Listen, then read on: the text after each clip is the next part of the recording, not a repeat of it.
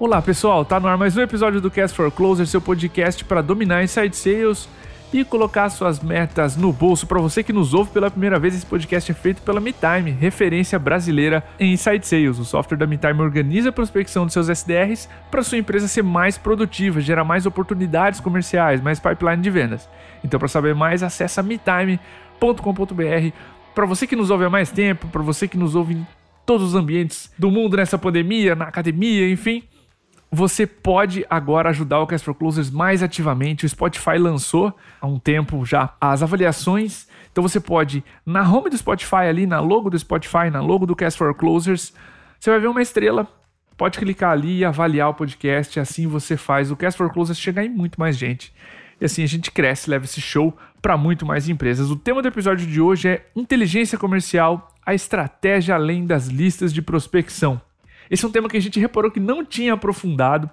E em busca de talentos locais aqui de Santa Catarina, a gente conheceu a nossa entrevistada de hoje e decidimos chamá-la para um episódio específico. É tema da dissertação de mestrado dela. Então nós trouxemos a Roberta Kuzolitz, ela é head de vendas na Born Logic. Roberta, seja muito bem-vinda ao teu primeiro episódio com a gente. Conta mais de você, da Born Logic e fica à vontade para dar um abraço na audiência.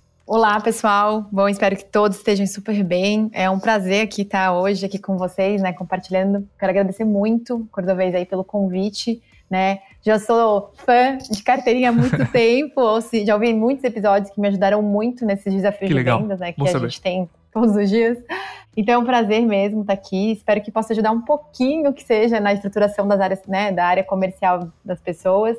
E então, hoje, atualmente, eu estou como head de vendas na Born Logic mesmo, uma startup SaaS. É, eu venho trabalhando com vendas há mais de 10 anos, mas assim, no mercado de tecnologia eu estou desde 2016. Eu liderei durante vários anos é, as duas áreas, marketing e vendas, né? Legal então, ao mesmo tempo. Isso deu uma visão muito integrada, né, de, de áreas. Então, hoje, na Born Logic, eu estou só como vendas, também me especializando ainda mais, né? Também é bom. O meu foco sempre foi mais é, modelo SaaS, então mercado B2B, vendas consultivas, uma prospecção majoritariamente outbound sales, né? Então já trabalhei com inbound, mas realmente meu foco sempre foi mais outbound. Gosto muito de trabalhar com estratégia de IBM, então como eu trabalho com mercado mais enterprise, mercado de né, médias e grandes empresas e geralmente assim trabalhando com redes de varejo, alimentação, franquias, shoppings e até indústrias também. E como tu falou, né, acabei de finalizar uma etapa, uma etapa desafiadora que é acabar o mestrado trabalhando, né, numa jornada, digamos, tripla aí para conseguir.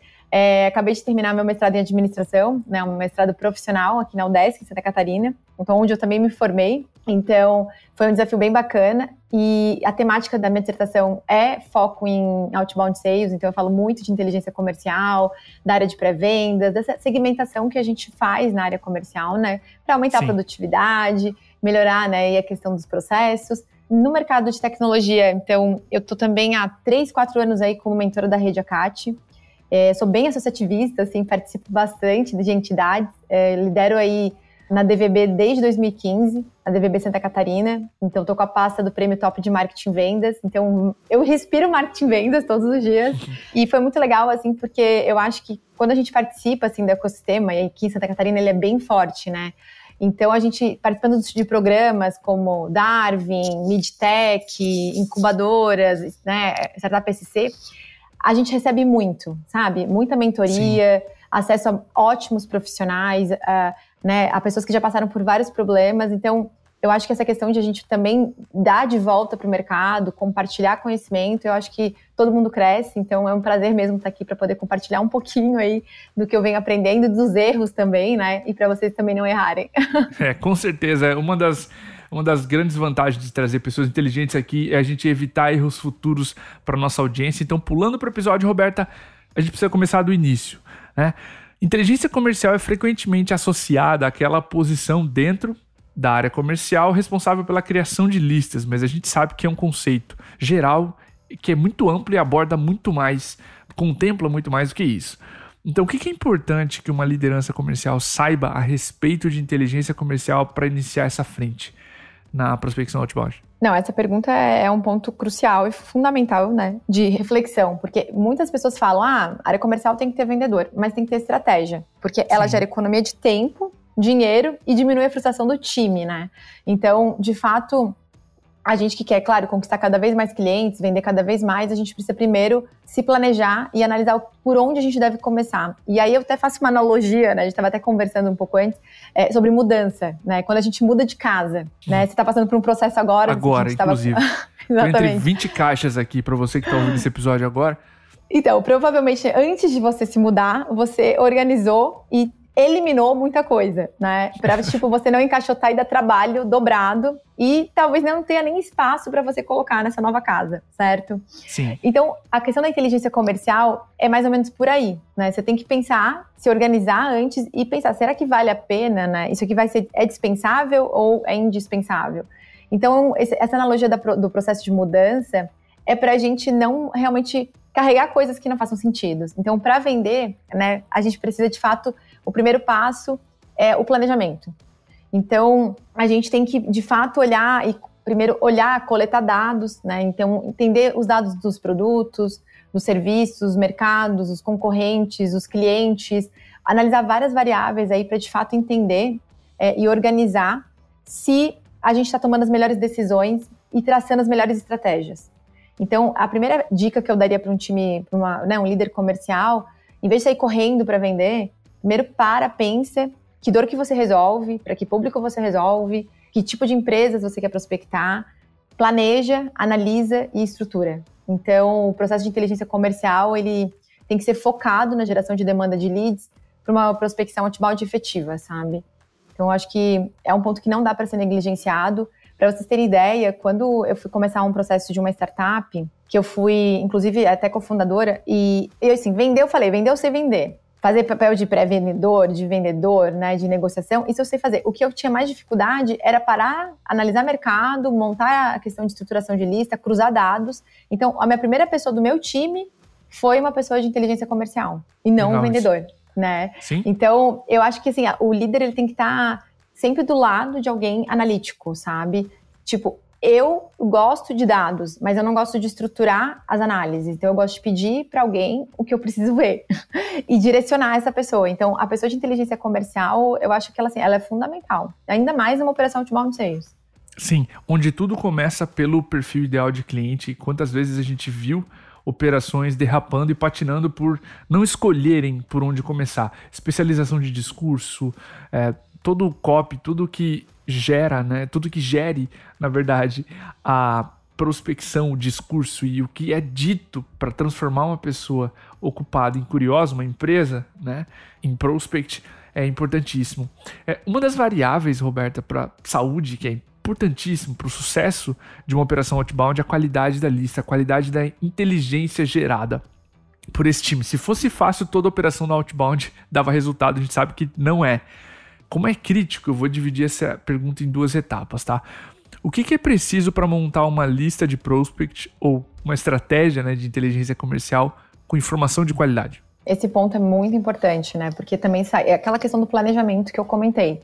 Legal. Primeiro, assim, pensar né, e analisar qual que é o perfil ideal de cliente. E aí tem cenários, né? Então, tem startups que vão falar, nossa, eu estou começando agora, não, não tenho uma base de clientes, para poder fazer essa análise. E é uma realidade de diversas empresas. E até mesmo empresas já consolidadas também abrem novas verticais de Sim. negócios. Então, elas também têm que validar mercado e não tem clientes daquela vertical. Então, nesse caso, né, não tenho clientes na base. Então, o primeiro ponto.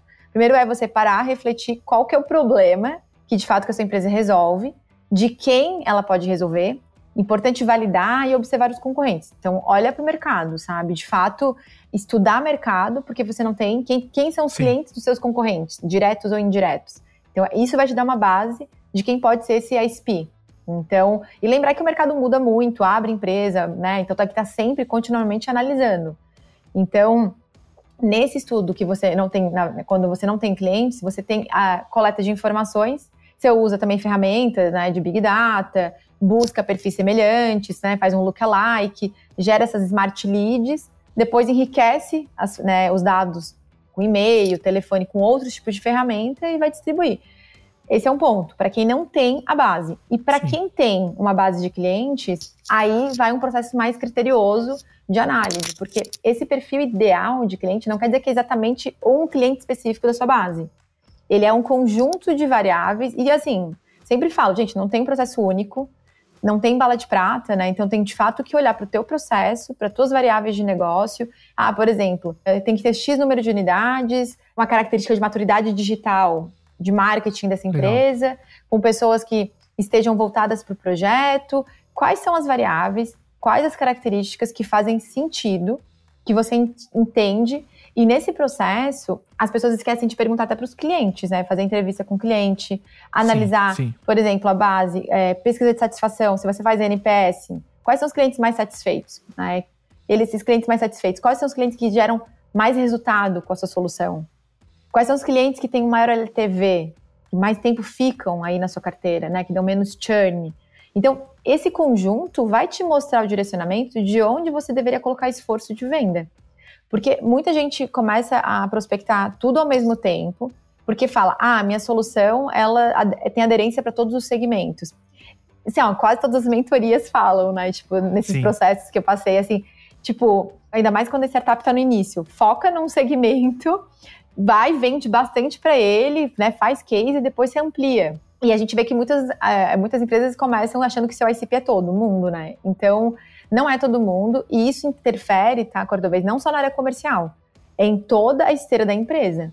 Desde a implementação, desde o time de CS, né? Então, tipo, você fica sim, vendendo na área sim. comercial para um monte de segmento, lá na hora de implementar, tem particularidades totalmente diferentes de um segmento para outro, desafios diferentes. O CS também vai ter outra jornada com cada tipo de cliente, seja médias, grandes e pequenas empresas totalmente distinto. Então, essa análise do perfil ideal de cliente, né, quando você olhar para o seu CRM, para o seu RP, é, analisar quanto mais frequente, por exemplo, um, um cliente compra de você, o seu produto ou serviço. Então, fazer todas essas análises vai ajudar você, de fato, a entender para quem você deve vender mais.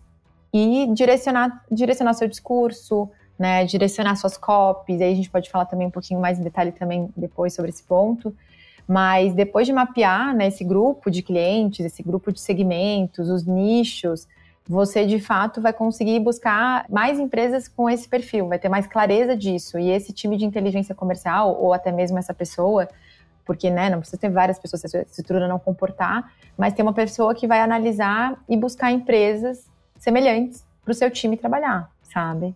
Muito legal esse ponto. Contando a história da MeTime para você, dos dois aspectos. Quando não tínhamos clientes, olhamos para fora.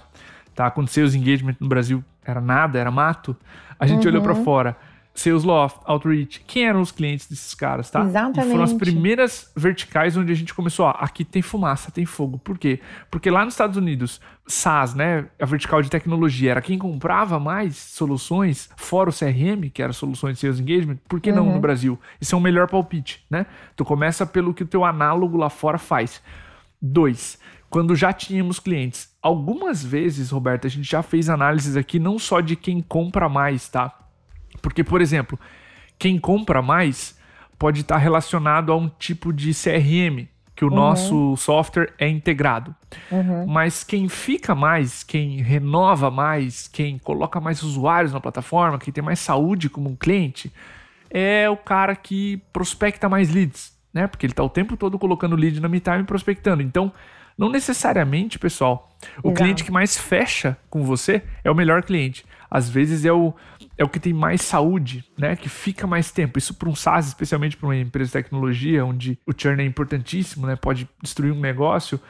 É importante olhar para a saúde do cliente e tentar replicar isso no processo de inteligência comercial. É, um processo muito legal que a gente já fez, assim, em umas startups que, nessa que eu sou, que eu fui sou co-founder ainda, a gente fez, montou um health score. Isso. Várias variáveis, assim, não só de pagamento, não só do NPS, mas essa questão que você falou da, do uso tem muito a ver com met algumas métricas do produto, né? Aquela é, a estrela, como é que eles falam? É, a North estrela Star norte. Metric. É, exatamente. Isso. Que é, de fato, aqui na Bornlógica a gente também tem. Então, não adianta também, por exemplo, a gente tem um aplicativo que o cliente, a força de vendas usa.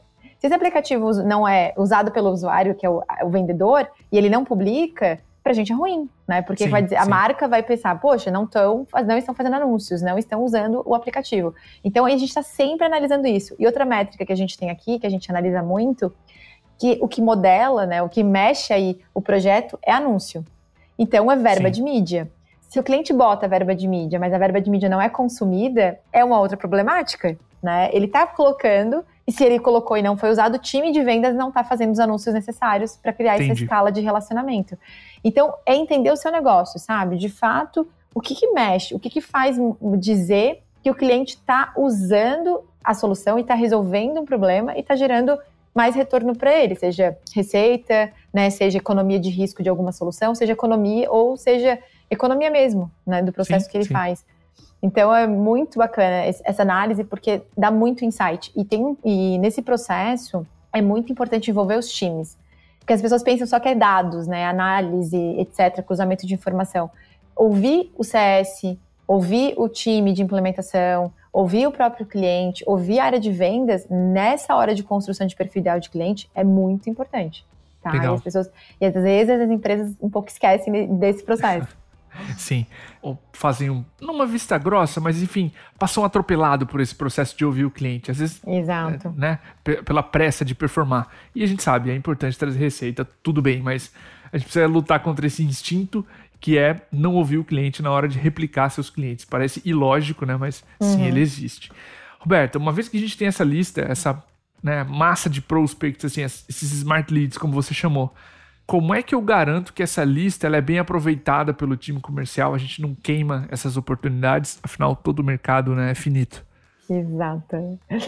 Não, então, ainda mais quando a gente trabalha com venda consultiva e sim, enterprise, sim. né? Que é o nosso caso aqui Menor na Borne. Então, não, exatamente, um mercado bem infinito. E aí, aquela coisa, quando a gente vai ouvir uma palavra chamada lost, a gente tem mil questionamentos, né? Então, acho que esse é um primeiro ponto, entender. É, Caso você já esteja percebendo que seu time está queimando lista, analisar os motivos de lost é fundamental. Né? Então, de fato, descer, analisar criteriosamente por que estão dando lost, você vai identificar vários gargalos no processo. Mas um ponto, é, falando assim do processo da, do mercado, é muito definir assim o tire, né? A gente fala muito do tire 1, 2 e 3, quais são as named accounts que a gente determina aqui, pelo menos na Burn Logic, a gente usa muito a Named Account como aquela conta estratégica que a gente, né, Sim. por alguma, alguma necessidade de visibilidade para um segmento específico, ou realmente porque é uma conta que vai abrir muitas outras portas de outras contas. Então, quem são, né, nessa lista, com as variáveis que você definiu, qual que é o teu Tier 1, 2 e 3, porque são estratégias de abordagem diferentes para também não queimar essa lista. E, e, como compor isso, sabe? Ah, você vai dar todas as empresas de Tier 1 já no primeiro tri, no, primeiro mês para o seu time? Não, não, você tem que compor. Um Tier 1 geralmente é uma venda mais consultiva, um ciclo mais longo. Qual que vai ser o 80-20 da composição da sua carteira? Para você também ter uma, um equilíbrio entre ciclo, né, ciclo de venda Sim. aí. Então isso é muito importante. E essas análises também aí estão com o time, né, de Sales Ops ou Revenue Ops, que aqui é o nosso caso, a gente tem uma área que dentro está a área de inteligência comercial. Então, o que, que define se TIRE é importante? Muitas empresas falam, ah, é só o faturamento das maiores empresas e eu consigo definir. No nosso caso, não é, por exemplo. Claro que as maiores empresas né, faz sentido, mas a gente trabalha muito com redes, por exemplo, redes de varejo, né, redes de supermercado, de uhum. food service. Qual que é o volume dessas unidades? Se é o um modelo de negócio, se é franquia, se é redes próprias. É, no food service, por exemplo, redes próprias de 40 unidades, mas cada unidade fatura 1, 2, 3 milhões. Uma franqueadora que tem 200 unidades. Pode ser que a de 40 seja Tier 1, entende? Sim. Então, analisar um pouco disso. Um outro ponto, assim, ah, qual é a outra variável que faz sentido para ser o Tier 1? 2. No nosso caso, maturidade digital. Né? Você estava falando ali até o exemplo da pergunta anterior, e eu lembrei, assim, quando analisa concorrente, tem análises que não é o teu concorrente, mas quando se fala de tecnologia, por exemplo, Sim. Ah, empresas que têm plataformas de e-commerce e estão, né, por exemplo, VTEX, etc., a gente já olha assim, poxa, essa empresa tá, tá com budget, né? Tá investindo no digital. Um projeto que é, né, ele, ele tem um investimento alto para ele rodar. Então, essa empresa, ela atrai para a gente prospectar. Então, definido esses styles, quais são os seus named accounts, qual é a proporção que você vai dar para o seu time, aí quais são as estratégias de abordagem. Uhum. Esse é um ponto muito importante e que as, né, muitas empresas trabalham com aquela copy muito genérica, né? A gente vê aí cadências, né, que não performam. Uhum. Então, eu acho que como eu liderei muito tempo as duas áreas, né, marketing comercial, isso me ajudou muito a trabalhar essa estratégia casada. Então, um exemplo que eu fiz muito tempo isso e dá um resultado muito legal é você esquentar a sua lista de outbound. O que, é esse esquentar? É você casar com o cronograma de marketing, que o marketing, né, se, ele, se você é uma Sim. empresa que tem conteúdo, que tem um blog bem ativo, que tem, né, um conteúdo rico, dá para fazer muito essa estratégia. O que, que, é essa estratégia? Eu vou falar assim para o meu time de IC e para o meu time de marketing. Gente, eu quero criar uma lista aqui de prospecção. Daqui um mês e pouco eu vou dar para o time de outbound, ali de, vou dar para os LDRs, né, e vou distribuir para a área de pré-vendas dessas empresas desses segmentos aqui, que estão enriquecidas. Tá? A gente já enriquece. O time de marketing, ele cria fluxos de nutrição especializados para aquele segmento e para aquelas pessoas. Então, Massa. topo, meio e fundo de funil. Então, vai rodando o fluxo de nutrição, mas não aleatório, jogando o cara, num, num, sabe, num fluxo genérico. Não, por exemplo, eu vou falar com lojas de magazines com gerentes de marketing. Então, eu vou criar um fluxo de conteúdos que fazem sentido para dor e desafio, topo, meio e fundo de funil, para esse tipo de cara, né? Para essa persona. Uhum. E isso é muito legal, porque quando o time de outbound vai trabalhar essa lista, o cara já sabe, né, quem é a Burn Logic, já conhece, já tem uma, uma noção do que, que é a nossa solução. Ele já se identificou com alguns conteúdos que. Porque isso até gente, facilita muito na negociação, porque quando a gente não trabalha dessa forma, vem objeções muito topo de funil, assim. Objeções sim, que já poderiam ter sido supridas com um material rico que ele tivesse lido. Então, a negociação fica até mais desgastante, assim, né? Porque você tem que ir etapa por etapa dessa jornada para desconstruir cada uma das objeções. Então, Educar é... enquanto negocia, né? Nossa, exatamente. Educar enquanto negocia. Daí a gente, aqui, inclusive, a gente quebra em mais etapas a negociação para que ele passe por esse processo de educação, ele absorva a informação, ele assimile, ele reconheça a dor e a necessidade que ele tem, e aí a gente vai e avança na negociação.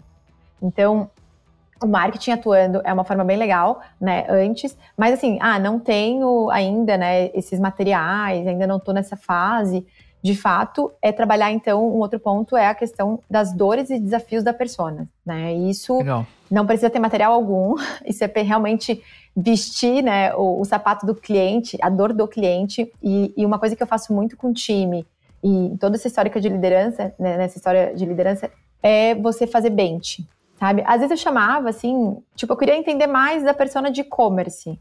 Eu ia lá no LinkedIn, fazia um mapeamento de, de profissionais que eu gostaria de conversar, eu chamava a pessoa, ah, vamos fazer uma conversa para eu simplesmente entender como é que é teu processo, quais são as métricas dos teus indicadores, e a pessoa abre, não estava vendendo nada para ela, eu de fato estava querendo entender o sim, que, que é sim. bom para ela, o que, que ela tem de desafio.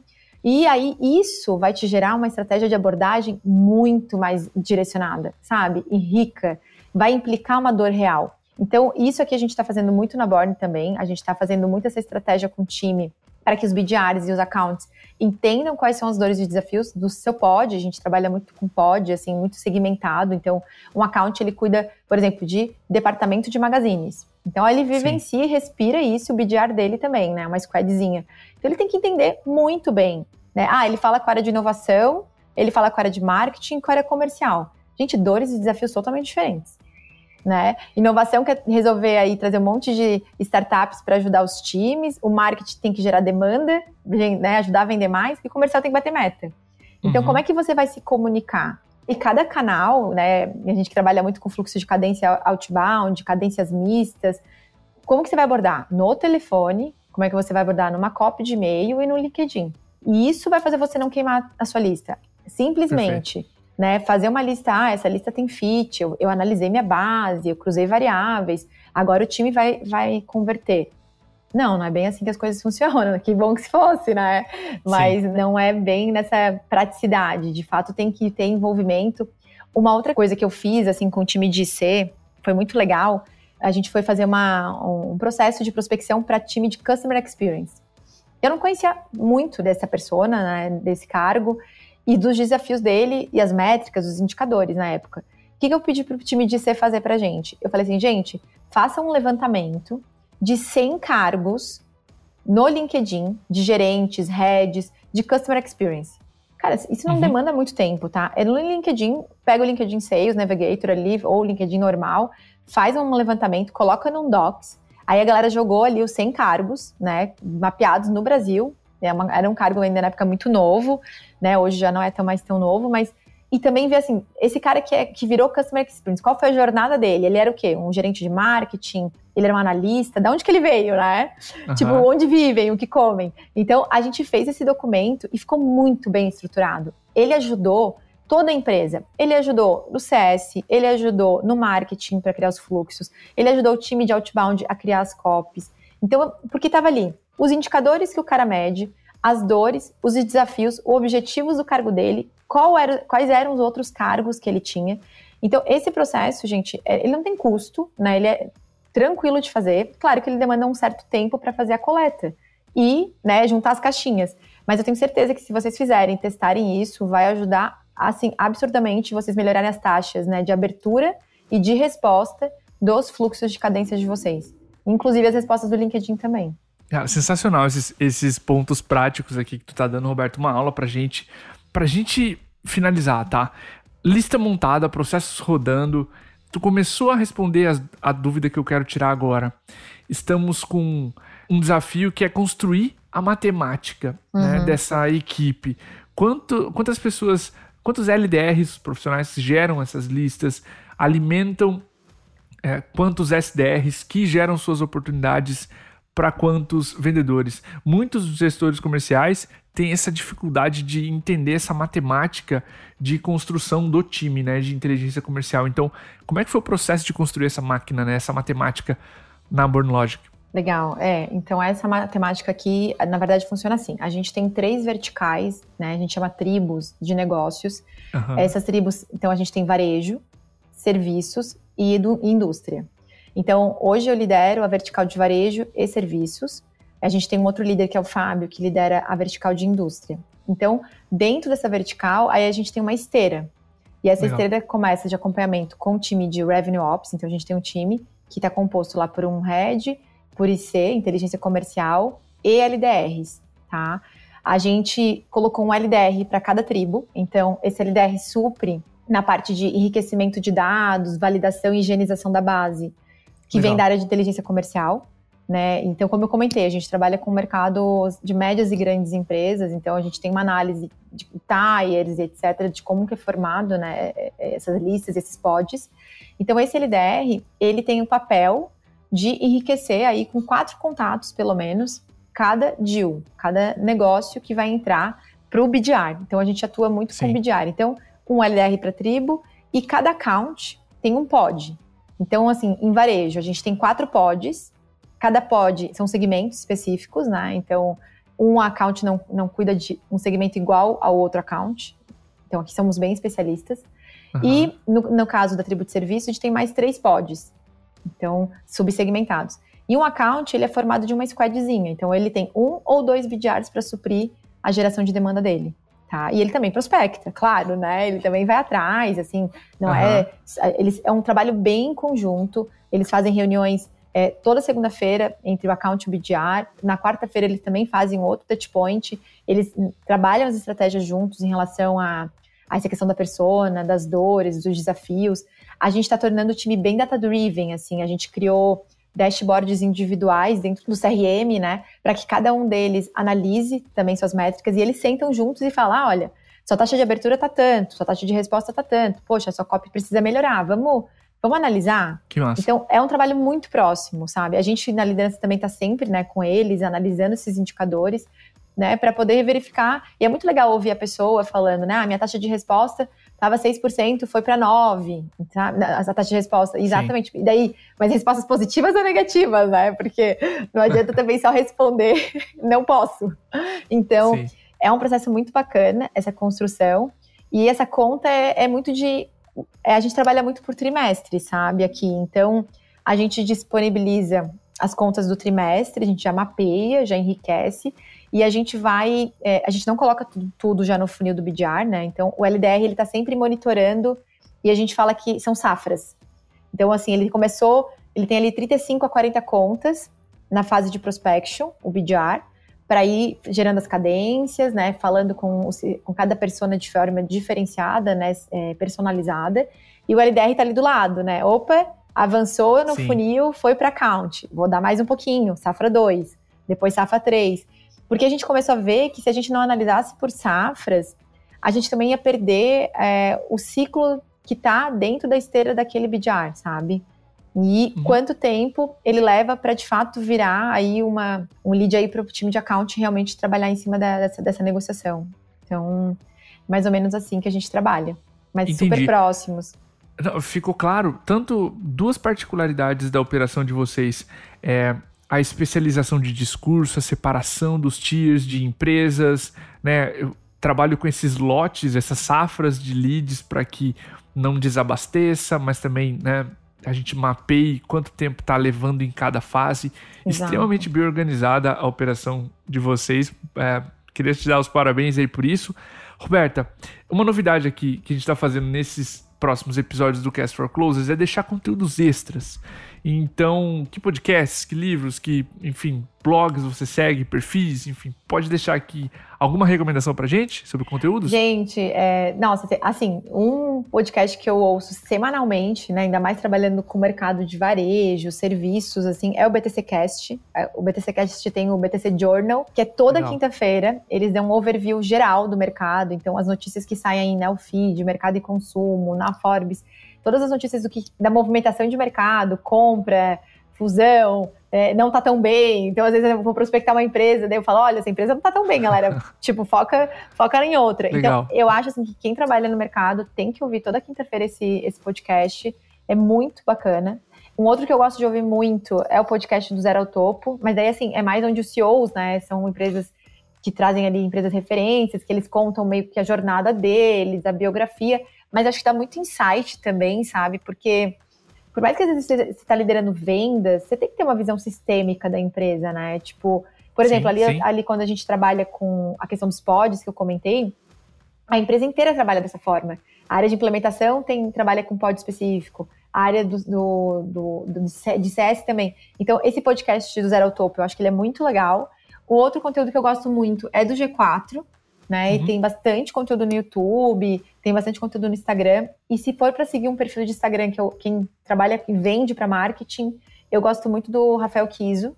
O Instagram Sim. dele é muito bacana, tem muito dado de pesquisa e é super atualizado. E o nosso perfil do Instagram do, da Born Logic, né? Eu também vou indicar. Legal. Aí é o Somos Born Logic. O nosso Instagram também tem sempre trazendo os cases dos nossos clientes. Né? A gente trabalha aí com várias redes de varejo, de shoppings, supermercados, indústria. Então, tem bastante case prático de como a gente está performando aí com os clientes nas redes sociais. Acho que é isso. Sensacional. Ótimo. Te agradeço demais, tá? É, pessoal, a gente vai deixar todos os links que a Roberta mencionou. Quero mencionar um aqui também, a planilha de treinamento de SDRs. A gente lançou há pouco tempo essa planilha. É, tá fazendo muito sucesso, então tem tudo a ver com prospecção aqui, com inteligência comercial. Se você quiser baixar, vai estar tá na descrição desse episódio. Roberta, muito obrigado pelo teu tempo, por topar gravar com a gente, trazer essa informação de qualidade tão refinada e tão prática para nossa audiência.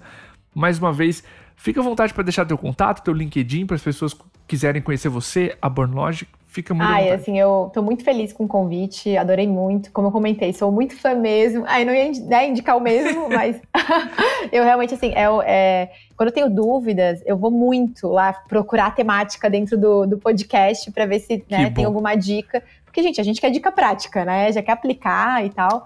Então, eu queria muito agradecer mesmo o convite, foi um prazer estar aqui. Gente, meu contato do LinkedIn é Roberta Cusolitz. É um pouquinho difícil, mas é botar ali K-U-Z-O, já vai achar, tá? No meu Instagram também tem alguns conteúdos profissionais, então também se quiserem, é, tá aí Roberta Cusolitz também. Obrigada e espero estar aqui em breve. Show de bola. Para você que ouviu esse episódio até agora, o nosso obrigado. Se você gostou desse episódio, não esquece de avaliar com as suas estrelinhas ali no Spotify, vai, vai ajudar a gente a chegar muito mais longe. Roberta, mais uma vez, nosso obrigado, nosso carinho por você. Valeu, pessoal. Um abraço, até a próxima.